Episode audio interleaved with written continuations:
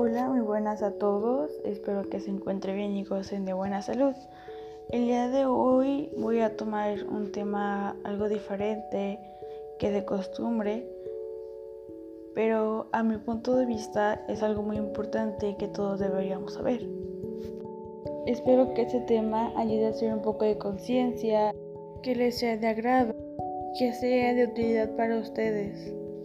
En fin, el tema de hoy se titula El derecho a un medio ambiente sano. Ese derecho se constituyó en el artículo 4, párrafo quinto de la Constitución Política de los Estados Unidos Mexicanos en el año de 1999, donde se estableció que toda persona tiene derecho a un medio ambiente adecuado para su desarrollo y bienestar. Pocas palabras, esto nos quiere decir que a todos nos corresponde cuidar, proteger y preservar el medio ambiente y, claro, los recursos naturales. Sin embargo, desde hace muchos años atrás, se le tomó una mayor importancia al desarrollo social, que no solamente fue en nuestro país, sino que en todo el mundo. Fue así desde que inició la revolución industrial en todo el mundo, donde desde entonces han puesto como algo primordial el desarrollo económico antes que el cuidado del ambiente.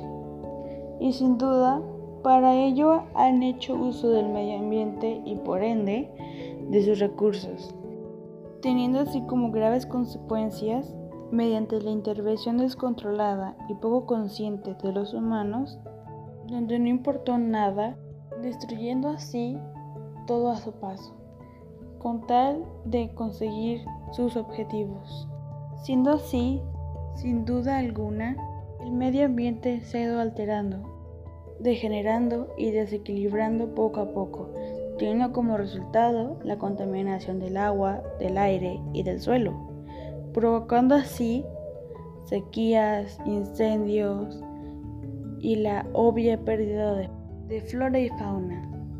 Por otro lado, se han creado iniciativas, campañas y movimientos para dar y crear nuevas soluciones para prevenir y combatir a los problemas ambientales que ahora presentamos en todos los lugares del mundo, dándole así la importancia que le corresponde, teniendo lugar a reuniones, conferencias y convenciones de educación ambiental. Un ejemplo claro es la Convención Marco de las Naciones Unidas sobre el Cambio Climático, que entró en vigor el 21 de marzo de 1994. Algo que podemos destacar en esta parte es la creación del Protocolo de Kioto. Dentro de esta organización, por decirlo de alguna forma, crean acuerdos internacionales donde 197 países la integran.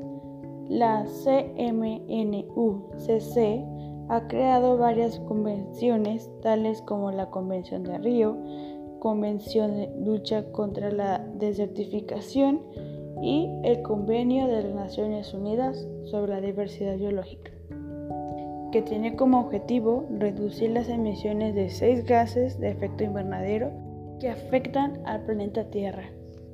Por último, me gustaría invitarlos a cuidar el medio ambiente, pues para así reducir en gran cantidad la huella que se deje